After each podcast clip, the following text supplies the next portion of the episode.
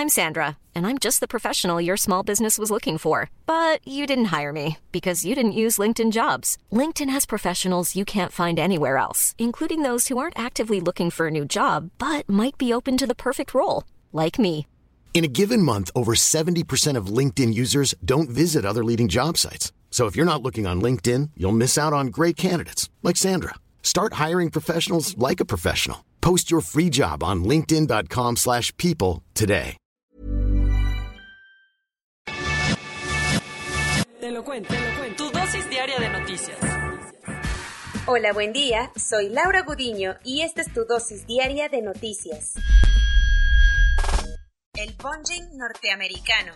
De la visita de Kamala Harris a López Obrador, salió un acuerdo con el que Estados Unidos invertirá 130 millones de dólares en la reforma laboral de México.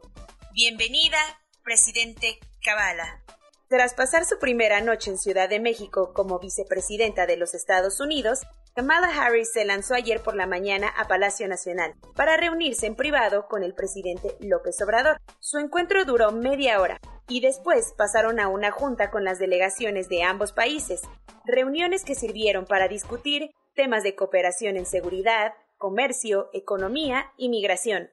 Este último fue el centro del debate, ya que la vicepresidenta estadounidense fue nombrada por el propio Joe Biden como su pieza clave para solucionar y ordenar los flujos migratorios masivos de personas provenientes de Guatemala, Honduras y El Salvador, quienes buscan cruzar la frontera entre México y Estados Unidos. Te cuento los resultados del encuentro. Ambos países buscarán facilitar las inversiones en el sur de México y en el Triángulo Norte de Centroamérica, con el objetivo de frenar la migración irregular. Además, Washington se comprometió a enviar 130 millones de dólares para combatir el trabajo infantil y mejorar las condiciones laborales de los obreros mexicanos. Un esfuerzo en conjunto que busca que la reforma laboral recientemente aprobada en México termine de cuajar. ¿Algo más? Andrés Manuel López Obrador y Kamala Harris también se comprometieron en reactivar el diálogo económico de alto nivel, un mecanismo parte del TEMEC y que servirá para consolidar la alianza comercial entre México y Estados Unidos. Pero ahí no paró el intercambio de favores, porque Washington se comprometió a apoyar y entrenar a los forenses de la Comisión Nacional de Búsqueda, cuya labor principal es encontrar a más de 80.000 personas desaparecidas que hay en nuestro país. Cuentos cortos. El presidente de la Suprema Corte de Justicia de la Nación, Arturo Saldívar, informó ayer en sus redes sociales que va a mandar una consulta extraordinaria al Pleno de la Corte para que sean sus compañeros ministros quienes determinen qué onda con el artículo transitorio de la reforma a la ley del Poder Judicial que lo dejaría en el cargo dos años más. Saldívar aseguró que promover esta consulta interna servirá para resolver la controversia sobre la extensión de su mandato, así como asegurar la independencia e imparcialidad del Poder Judicial y ponerle tierra a la incertidumbre que ha provocado el tema. La Secretaría de la Función Pública informó ayer que inhabilitó a Luis Videgaray para que no pueda ocupar ningún cargo público durante los próximos 10 años. La sanción, que fue anunciada ayer, aunque aplicada desde mayo, se da tras comprobar que el exsecretario de Estado de Peña Nieto andaba de mentirosillo cuando presentó sus declaraciones patrimoniales de tres años consecutivos. Tras conocerse la noticia, Luis Videgaray subió un comunicado a su Twitter en el que aseguró que es deber de los mexicanos sumarse a la lucha anticorrupción del presidente López Obrador, pero dijo que iba a impugnar la decisión porque él tiene otros datos. Los jueces que aún se mantienen del Tribunal Penal Internacional para la ex Yugoslavia rechazaron los argumentos con los que Ratko Mladic apeló la sentencia por genocidio que el tribunal le había dado en 2017 con esto, la justicia internacional confirmó la cadena perpetua contra el conocido como carnicero de los Balcanes, por su participación en el genocidio de más de 8.000 hombres bosnios musulmanes, cometido en Srebrenica en 1995. El general serbo-bosnio era el encargado militar al momento de la matanza, motivo que orilló a los jueces de La Haya a mantener firme su decisión anterior. El que no tuvo un buen día en el trabajo fue el presidente francés Emmanuel Macron, quien se llevó un cachetadón mientras estaba en un evento en el departamento de Drôme, al sur del país. Cuando el presidente de Francia se acercó a saludar a la gente que estaba detrás de una valla, un hombre le dio una bofetada mientras gritaba frases en favor de la monarquía francesa. Dos hombres fueron arrestados tras el incidente, mientras Macron continuó su agenda normal, no sin antes decir que no hay que permitir que individuos ultraviolentos se apropien del debate público. No, no se te olvidó pagar tu recibo de Internet. Resulta que un fallo masivo en Fastly, una de las empresas más importantes en cuanto a redes de distribución de contenidos digitales, generó que miles de páginas web en todo el mundo dejaran de funcionar. Sitios como Amazon, Twitch, Reddit, el portal del gobierno de Reino Unido, así como los principales periódicos del mundo, tuvieron una intermitencia en su servicio durante varias horas. Los técnicos de Fastly trabajaron a marchas forzadas para identificar el problema y reiniciar la configuración del sistema, algo que permitió el restablecimiento de los portales.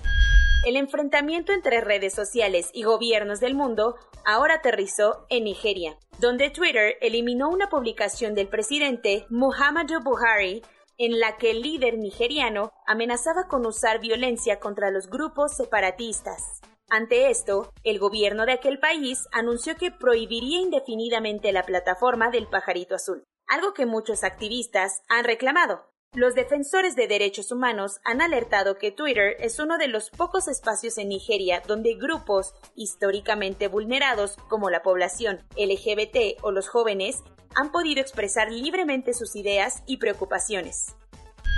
Corona News. A nivel global, ya hay más de 173.886 casos y hasta ayer en la noche, al menos 3.744.000 personas habían muerto. En México, 2.438.011 personas han enfermado de COVID-19 y desafortunadamente 229.100 personas han muerto.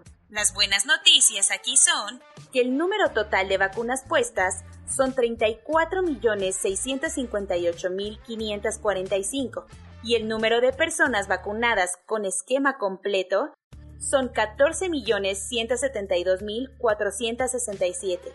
Esto representa el 15.84% de la población mayor a los 18 años.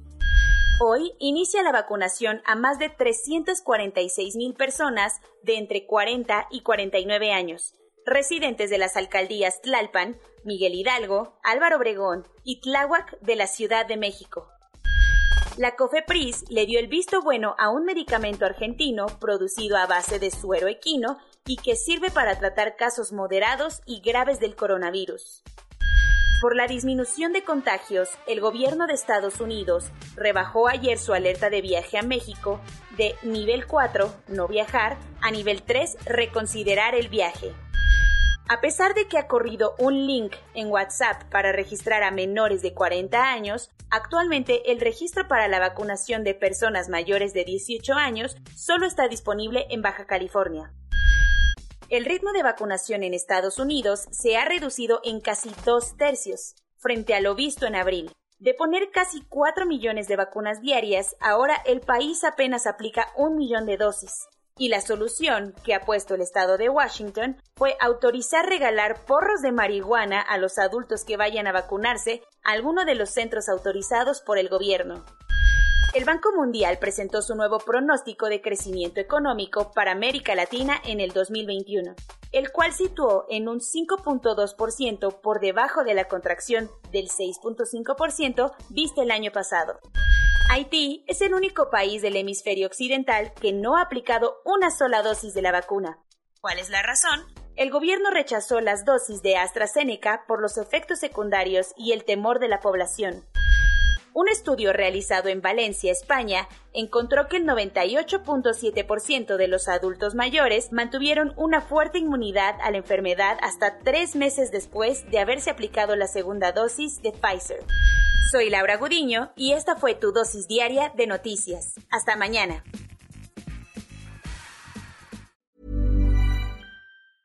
Hey, folks, I'm Mark Marin from the WTF Podcast, and this episode is brought to you by Kleenex Ultra Soft Tissues, your ally to help tackle your allergy symptoms this season. I love the change of seasons, but nobody loves pollen and all those other things floating in the air that make you sneeze during this nice weather. Kleenex Ultra Soft Tissues are hypoallergenic and allergist approved, so fight back against watery eyes and runny noses without worrying about irritating your skin. For this allergy season, grab Kleenex and face allergies head on.